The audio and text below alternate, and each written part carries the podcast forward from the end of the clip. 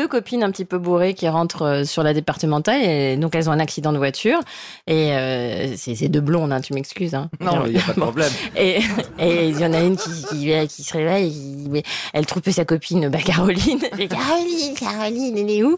Et elle entend un petit bruit. Alors Caroline et nous.